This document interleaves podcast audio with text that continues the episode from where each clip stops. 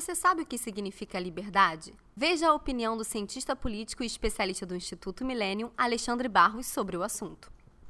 Além de liberdade, para mim, ser um princípio, eu me preocupo muito com a funcionalidade da liberdade, que é o seguinte: o fundamental da liberdade, do ponto de vista funcional, e não do ponto de vista ético ou moral, não é só que as pessoas têm esse direito, é que a liberdade cumpre uma função muito importante no bem-estar de todos nós